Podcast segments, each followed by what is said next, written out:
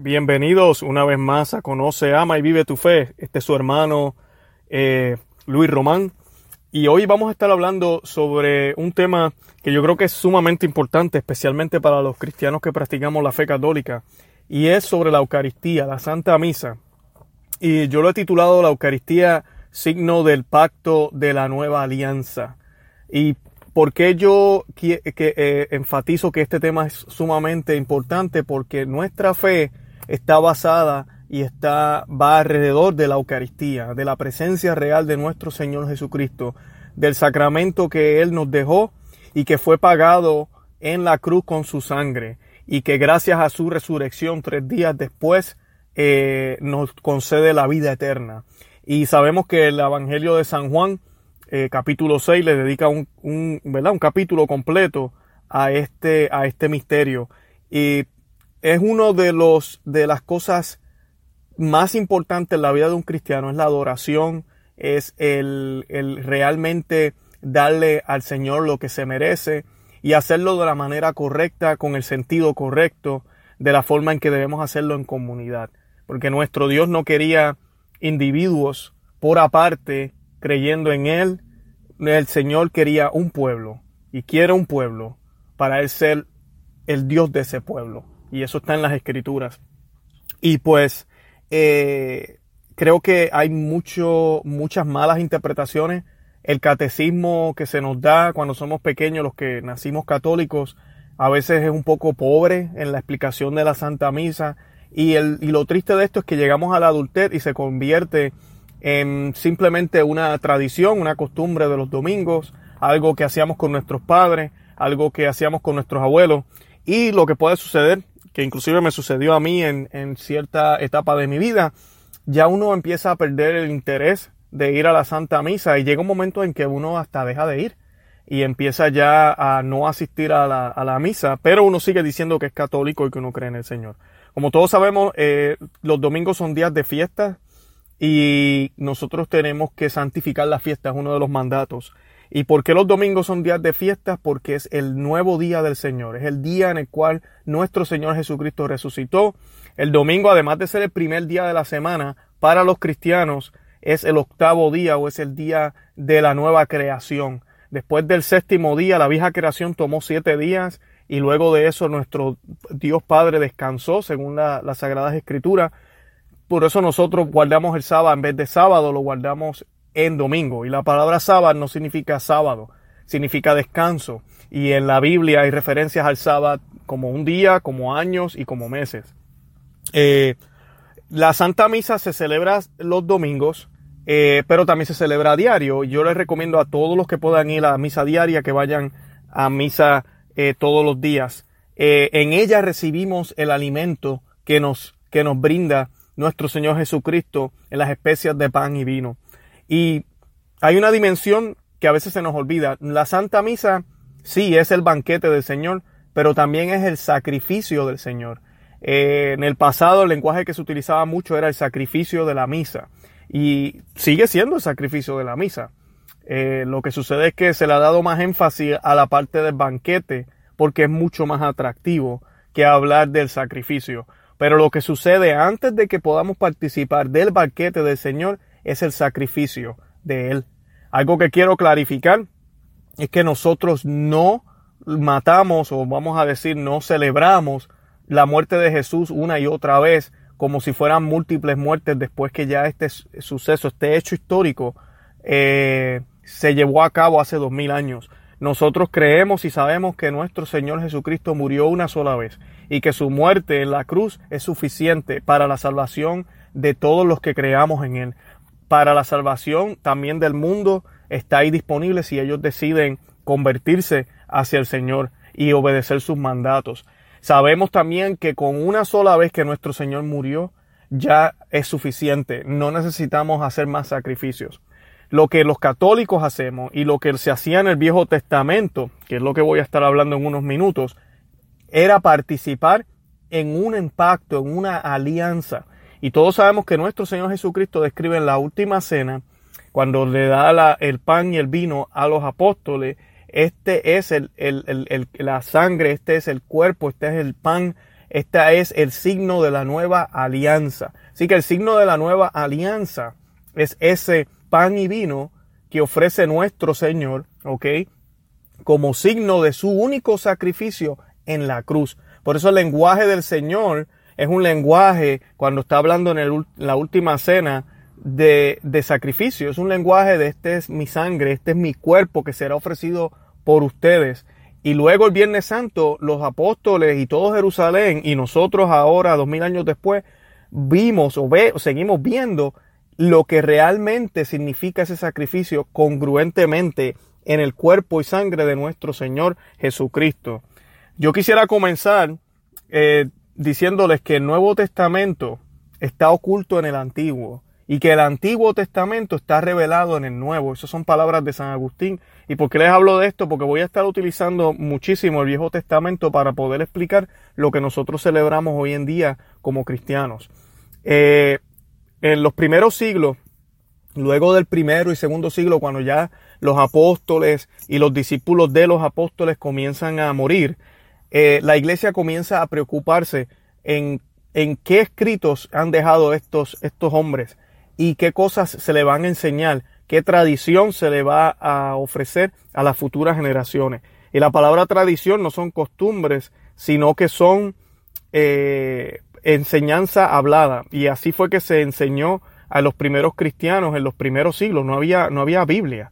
Lo único que tenían eran el Viejo Testamento. Cuando llega este momento en el cual la iglesia establece el canon de la Biblia, canon significa medida, y decide eh, escoger los libros que ortodoxamente, ¿verdad? Que son ortodoxos y que están enseñando correctamente lo que nuestro Señor Jesucristo eh, dejó. Eh, también hubo un debate y el debate fue si dejar el Antiguo Testamento o no. Y muchos de los eran, eran hombres que eh, peleaban y decían que, que no, que quiten, quiten el Viejo Testamento. Ya eso pasó, ya se cumplieron las promesas en Cristo. ¿Para qué, para qué volvernos locos entendiendo esos textos, si ya en Jesucristo se cumple todo. Y esa manera no fue la manera en que la iglesia lo vio. La iglesia se dio cuenta que era sumamente importante que para poder entender a Jesucristo y su importancia en la vida y en el mundo de, de hoy, en el mundo de nosotros aquí, es viendo el Viejo Testamento para poder confirmar que Jesús realmente era el Mesías entendiendo el Viejo Testamento. Por eso San Agustín decía que el Nuevo está oculto en el Antiguo. Y el Antiguo está revelado en el Nuevo, porque ya viendo el Nuevo Testamento nos damos cuenta de las cosas que se decían en el pasado, las cosas que se dijeron miles y miles de años antes de Cristo y de todas las promesas que se iban a cumplir a través de su iglesia y nos podemos dar cuenta entonces de que, de que todo era un plan y que es la providencia de Dios en juego. Además de que nos ayuda a entender algunas cosas que suceden en el Nuevo Testamento que tal vez no se explican por sí solas con tan solo leer el texto. Yo quisiera comenzar con la ofrenda de Caín y Abel. En Génesis capítulo 4, versículo del 3 al 8, vemos que Caín ofrece frutos de la tierra y Abel ofrece los primeros nacidos de su rebaño. Y Yahvé le dice a, a Caín, ¿por qué andas enojado y con la cabeza baja? Si obras, si obras bien, podrás levantar tu vista. O sea que nos están dando a entender que Caín no obraba bien y obviamente tenía envidia a su hermano. Pero tú no obras bien, le dice el Señor, y el pecado está agazapado a las puertas de tu casa. Él te acecha como fiera, pero tú debes dominarlo. Y lamentablemente luego de esto se nos habla de que Caín mata a Abel. Eh, así que vemos ya aquí que Caín y Abel ofrecían sacrificios. La Biblia no nos explica por qué lo hacían o qué pasaba, pero sí nos da a entender la razón. El ser humano, primero que nada, Dios siempre ha buscado al ser humano. Eso hay que tenerlo en cuenta. Dios fue el que dio el primer paso. Desde el momento en que Adán y Eva cayeron en pecado, fue Dios quien los estaba buscando a ellos y Dios hace el anuncio de que va a venir, ¿okay? que va a haber enemistad entre la mujer y, el, y, y Satanás y que de ella saldrá un Salvador. Así que nos habla de cómo la mujer, la Virgen María, va a derrotar a Satanás y cómo a través de ella va a llegar nuestro Salvador. Y, y, y nos habla claramente también, vemos ahí cómo nuestro Dios ya hace el acercamiento. Cuando nosotros queremos ofrecerle algo a alguien, usualmente hacemos un regalo, hacemos una ofrenda, lo hacemos para expresar algo. Eh, por ejemplo, en mi matrimonio, cuando yo le regalo algo a mi esposa, no es que yo me estoy casando de nuevo con ella, pero sí yo le ofrezco un regalo para recordarle a ella que yo la amo. Pero mi amor es uno solo y mi amor siempre ha sido el mismo desde el día en que nos, ¿verdad? nos casamos y estamos hablando de ese pacto que hicimos en el matrimonio. Asimismo era lo que hacían Caín y Abel. Y lo importante también aquí es que es bien difícil poderle ofrecer algo a alguien que no necesita nada. Y es bien difícil poderle ofrecer algo que realmente tenga ese peso y ese precio de todo lo que nuestro Dios nos ha dado. Eh, así que es bien difícil. Y una de las cosas que hacían los, los, primeros profetas, Caín Abel, también Noé y los que voy a hablar ahora, era ofrecer de lo mejor, siempre, de lo mejor que tenemos, para ofrecerle al Señor. Abel había escogido los primeros nacidos de su rebaño. Eso dice mucho. Y, y obviamente luego vemos que los judíos también escogían buenos corderos, buenos animales para poder ofrecerle a Dios. Luego tenemos a Noé, que nos habla en Génesis capítulo 8, del 20 a 21. Noé construyó un altar a Yahvé y tomando de todos los animales puros y de todas las aves puras les ofreció un sacrificio sobre el altar. Eso fue como agradecimiento por ellos haberse salvado. Pero volvemos a lo mismo. Es, es, es un signo de ese pacto, que es uno solo, que él tuvo con Dios y que gracias a Dios por él la humanidad se salvó. La ofrenda de Melquisedec, eh, Abraham, como ustedes saben, recuperó el botín y también a su sobrino Lot. Eh, Lot y Abraham se separan y, y Lot decide ir por su camino y luego se mete en problemas para hacer la historia más corta. Y Abraham termina salvándolo. Y dice la, palabra de Dios que cuando Abraham venía de vuelta, después de derrotar a, a, a Codorlamor y sus aliados, le salió al encuentro el rey de Sodoma en el valle de Salem. Y la palabra Salem, el valle de Salem, significa el valle del rey. Entonces Melquisedec, rey de Salem, trajo pan y vino. Y eso sí que nos suena muy familiar, ¿verdad que sí? Trajo pan y vino, pues era sacerdote del Dios Altísimo. Melquisedec bendijo a Abraham, diciendo, Abraham, bendito seas del Dios del Altísimo, creador del cielo y de la tierra. Eh, y esas palabras las decimos hasta en la misa también. El sacerdote dice, bendito sea Dios Altísimo, creador del cielo y de la tierra. Bendito sea al, Dios Altísimo porque entregó a tus enemigos en tus manos y Abraham le dio la décima parte de todo lo que llevaba. Eso lo encontramos en Génesis capítulo 14 del 17 al 20. San Pablo nos habla de eso en Hebreos 7 y el Salmo 11 también nos habla de Melquisedec y de esta ofrenda. ¿Quién era Melquisedec? Pues los antecedentes de Melquisedec no eran, no son conocidos.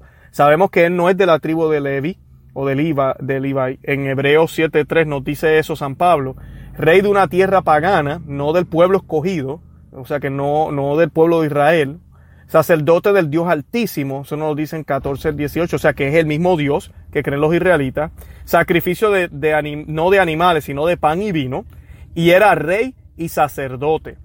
Eh, ambas cosas, y eso es bien importante, ahorita voy a estar hablando por qué es importante. Melquisedec significa rey de justicia, eh, eso nos lo dice también en Hebreos 7.2. Eh, y bendijo a Abraham. Siempre que bendices el superior y bendice al inferior.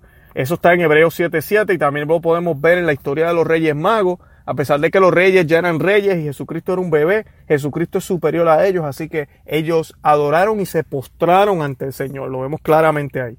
Y Abraham le paga la décima parte, que para esa época era lo que le correspondía al sacerdote y a Dios.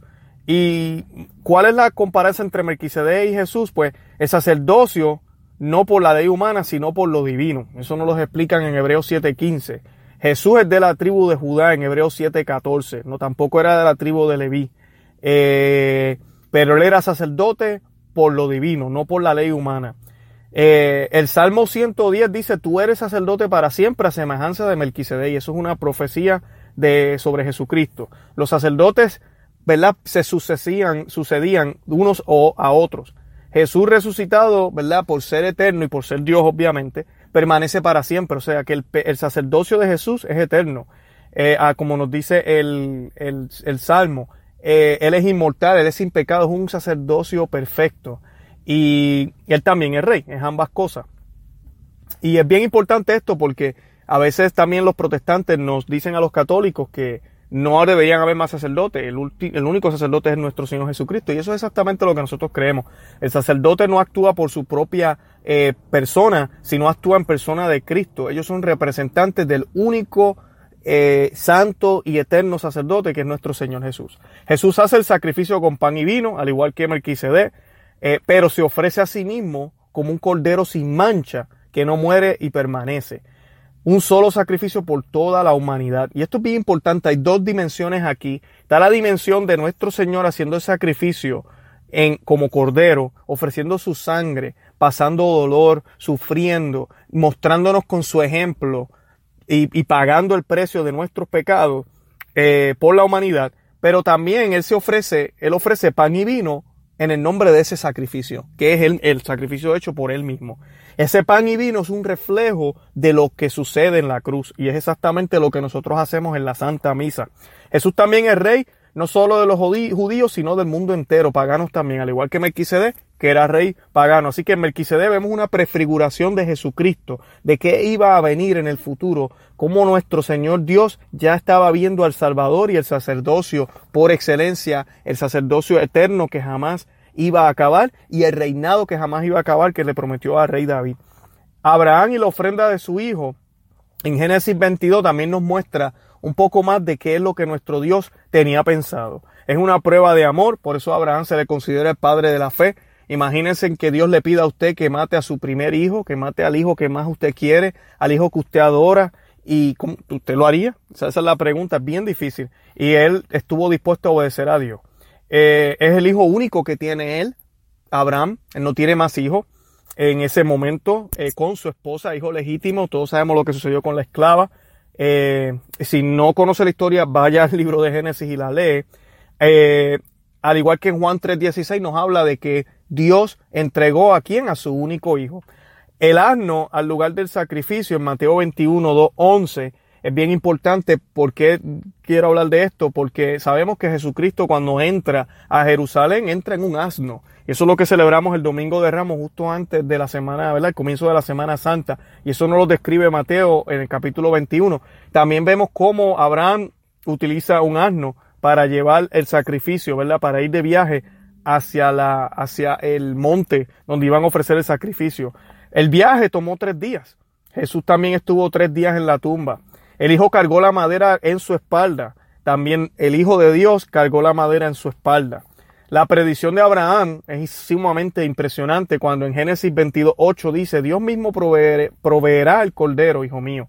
Y así mismo fue. Él proveyó el cordero. En esa historia aparece un cordero amarrado entre espinas, que también prefigura, ¿verdad? La, la corona de espina de nuestro Señor Jesucristo y cómo nuestro Señor Jesucristo, si hubiese querido, ¿verdad? Pero no, no quiso. Pero si hubiese querido, en, de forma humana se le hubiese hecho difícil escapar porque lo tenían acorralado. Así apareció un cordero justo después que el ángel detuvo a Abraham y le dijo, no, no lo tienes que, que matar, nuestro Señor está complacido.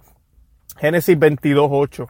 Abraham y la circuncisión, que eso está en Génesis 17, es el signo de la alianza. Es un signo donde todo judío tenía que circuncidarse. Es, ese era el bautismo para los judíos. Por eso se hacía al octavo día de haber nacido y por eso nosotros los cristianos, como Jesucristo instituyó el bautismo y dijo que este, había que nacer del agua, pues entonces al octavo día, no debería ser más tarde de eso, debemos bautizar a nuestros niños para que sean parte del cuerpo del Señor, para que sean parte del pueblo de Dios.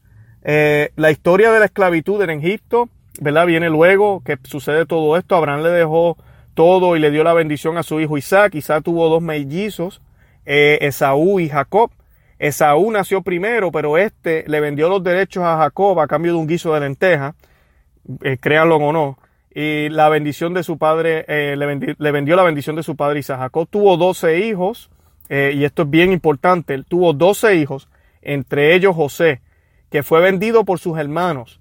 Eh, Jacob, a mi José, obtiene posiciones de poder en Egipto, ayuda a su familia, a su pueblo y a Egipto, y el faraón le regala unas tierras para que viven en ellas. Pasan años y el pueblo de Israel creció tanto que el faraón, olvidando la historia, los esclavizó. Y aquí es donde entra Moisés y la primera Pascua. Y esta primera Pascua también nos ayuda a entender lo que sucede en la Eucaristía. La primera Pascua judía y es la misma Pascua de Cristo también. Eh, tienen una conexión. Un cordero perfecto, nos dice Éxodo 12:5. Jesucristo fue ese cordero de Dios sin mancha.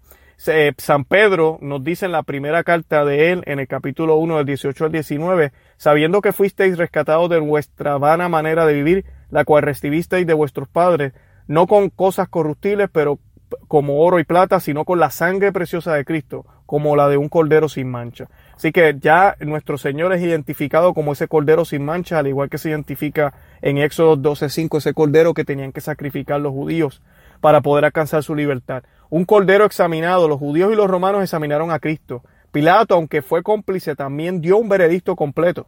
¿Qué dijo Pilato? Estas palabras son importantes. Dijo, no encuentro ninguna falta en este hombre. Ahí está. Cordero sin mancha, cordero perfecto. La sangre como señal. En Éxodo 12:22, la sangre en las puertas. Nuestro Dios cuando dijo que iba a mandar el ángel de la muerte, le dijo a los judíos que la muerte iba a pasar y iba a matar a todo primogénito en Egipto. Que ellos se podían salvar de eso si mataban un cordero perfecto, eh, sin mancha, y un cordero, eh, la sangre del cordero tenían que poner en las puertas de la casa. El ángel de la muerte, cuando viera esa sangre, no iba a entrar a ese lugar y se iban a salvar. La sangre, eh, la carne tenía que ser pasada por el fuego, Éxodo 12. Jesucristo también sintió el fuego de la ira de Dios porque el pecado era tan grande que no había nada, no existe nada en la humanidad, no existe nada que tú y yo podamos hacer que realmente puedan reconciliar toda esa maldad que nosotros tenemos y hemos hecho contra nuestro Dios, que es santo, bello y hermoso. Nuestro Dios tuvo que enviar a su Hijo, que es santo, bello y hermoso, para que entregara su vida, su sangre preciosa. Y ahí sí, las cosas entonces volvieron a ser como eran al principio. Las cosas se hicieron de nuevo. El cordero debía ser consumido completamente. Bien importante. Cuando recibimos a Jesús lo recibimos completo. Eh, ustedes saben que en la Santa Eucaristía se usa pan sin levadura, al igual que lo usaron los judíos, lo usó el mismo Jesucristo. Y este pan hay, hay, hay hostias pequeñas, pedazos pequeños que se reparten. En cada pedazo recibimos a Jesús completo, porque tenemos que consumir a Jesús completamente, las especias de Él. Así que en cada pedazo, no es que yo recibí el brazo, el otro recibí un pie, en cada pedazo se recibe a Jesucristo completo. Y nuestro Señor dice las palabras, todo está consumado, ya toda su sangre ha sido derramada. Por eso es que Él utiliza ese, ese término, todo está consumado. Eh, al igual que decimos, al igual que la palabra decía que el cordero debía ser consumido completamente, nuestro Señor dice todo está consumado, ah, dándonos a entender que ya se cumplió ese requisito. Jesús sacerdote y víctima eterna. Padre, en tus manos encomiendo mi espíritu. Ahí es donde vemos eso. El, el Señor, el Señor él mismo fue quien dio su vida. Muchas veces tenemos el, problema o la mala interpretación de pensar que a Jesús le quitaron la vida. Jesucristo entregó su vida por nosotros. Y esa misma noche cuando Él dice, Padre, en tus manos encomiendo mi espíritu, perdonen, en esa tarde, Él como sacerdote entrega su vida. Amén, quita la vida a la víctima, que es Él mismo. Esa misma noche cuando Jesús fue entregado, ¿verdad? justo antes, en la noche del, jueves santo, y habiendo dado gracias a Dios, partió el pan y dijo, tomar y comen, este es mi cuerpo que vosotros, eh, este es mi cuerpo que vosotros es partido. Eso está en Primera de Corintios 11:23. Jesús le dijo a los sus discípulos, cuánto he deseado comer con vosotros esta paz antes que padezca, porque os digo que no la comeré más hasta que se cumpla en el reino de Dios. Eh, así que nuestro Señor Jesucristo entrega su vida, él cumple con su rol de sacerdote. El sacerdote era el que tenía que ofrecer el sacrificio. Él se ofrece su vida. Y a él morir también cumple con, con, la, con los requisitos de la víctima, de que fuera una víctima perfecta. Conmemorarlo, o sea, ser parte del sacrificio es un mandato de Dios a través de Jesús. Jesucristo le dijo a ellos, hagan esto en memoria mía. Él quiere que lo sigamos haciendo para poder obtener misericordia del Padre por nuestros pecados y por el mundo entero. A través del sacrificio de su Hijo, Dios nos demuestra su amor infinito. También nos deja ver cuán grande es nuestro pecado, que solo a través de su Hijo pueden ser perdonados. Y eso es importante porque muchas veces nosotros se nos olvida cuán malos somos. Pensamos que somos unos santitos porque andamos en la iglesia, porque tenemos un rosario en el cuello. Y el ver que nuestro Dios tuvo que enviar a su único hijo para tus pecados, y quiero que pienses en ti nada más, quiere decir mucho. Entonces quiere decir que la situación tuya y mía era bien grave para que Él entonces tuviera que dar la vida por nosotros. Y eso es exactamente lo que sucede en la Santa Misa. Santa Faustina decía, un gran misterio sucede en la Santa Misa. ¿Con cuánta devoción deberíamos seguir y participar en esta muerte de Jesús? Y la clave aquí es participar. No estamos recreando o está sucediendo otra vez la muerte y Jesús sigue muriendo más y más veces. No, es la misma muerte. Nos vamos al, al Gólgota. Un día conoceremos lo que Dios hace por nosotros en cada Santa Misa y el don que nos separa, que nos prepara en ella. Solamente su amor divino podía concebir un don similar. Santa Faustina Kowalska. Bien importante. Y algo sumamente importante también es que el Señor se ofrece y nosotros ofrecemos ese sacrificio a Dios Padre a través del Espíritu Santo. La Santísima Trinidad está en acción completamente en la Santa Misa. Pero, como nuestro Dios es infinito y nuestro Dios todopoderoso y no necesita absolutamente nada, ese sacrificio se nos devuelve y baja como pan bajado del cielo. Baja del cielo como ese maná que le bajó a israelitas y baja como pan, pan eterno, pan perfecto, como ríos de agua viva. Esa sangre que nos provee la, la, vida eterna, nos bañamos en ella, nos cubrimos en ella. Ese, ese cuerpo lo comemos, ¿ok? Y sabemos por fe que nuestro Dios está completamente, intactamente ahí porque se devuelve completo. No es que Él se queda con Cristo y devuelve solo el pan y vino, se devuelve completo. Y eso es lo que recibimos en la Santa Eucaristía. Mira si los primeros cristianos creían tanto en la presencia de nuestro Señor Jesucristo que los romanos llegaron a pensar que los cristianos eran caníbales.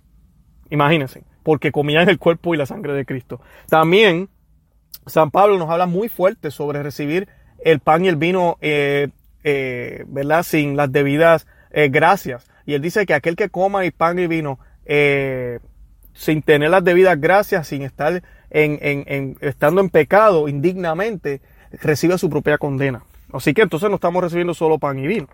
Eh, la presencia de, de Jesús en medio de nosotros se confirma en la Santa Misa. La presencia de un Dios vivo manifestado su amor y misericordia desde la cruz con un plan de salvación que nos las muestra a través de la iglesia que fundó a través de San Pedro. Busquen San Mateo 16 para entender esa idea.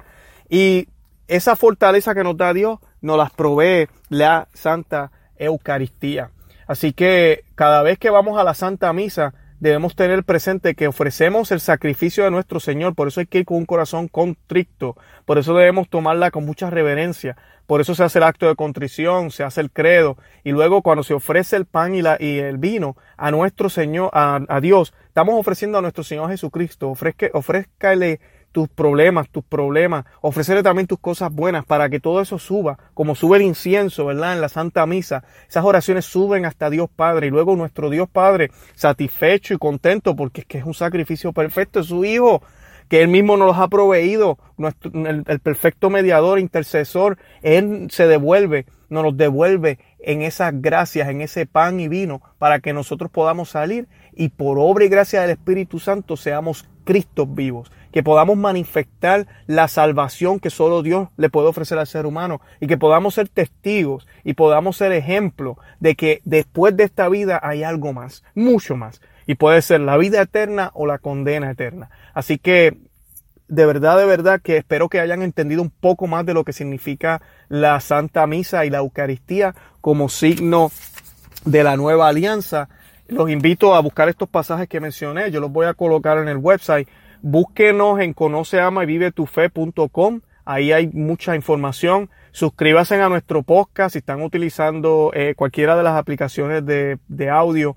Eh, siempre hay un botón que dice suscribir Suscríbanse, no les van a llegar email, no les van a llegar un montón de cosas. Cuando usted se suscribe en estas aplicaciones, simplemente le llega una notificación cada vez que subamos un audio. Hagan sus comentarios en la página web eh, o, en el, o en el Facebook. También estamos en Facebook, o no se ama y vive tu fe. Estamos en Twitter, estamos en Instagram. Eh, de verdad, búsquenos, denos like uh, o me gusta. Eh, si están utilizando Apple, iTunes, eh, la aplicación de podcast, ahí nos pueden buscar también y déjenos un rating. Eh, cada vez que tenemos un buen rating o tenemos comentarios, eso hace que nuestra, nuestro audio sea visto por más personas y más personas pueden encontrarnos. Déjenos saber sus dudas, de verdad que es un placer servirle y pues le pedimos a la Santísima Virgen por la intercesión de ella hacia Jesús y por la intercesión única de Jesús a Dios Padre, que nos bendiga siempre, nos proteja y nos permita vivir una vida de santidad. Que Dios los bendiga. Santa María, ora pro nobis.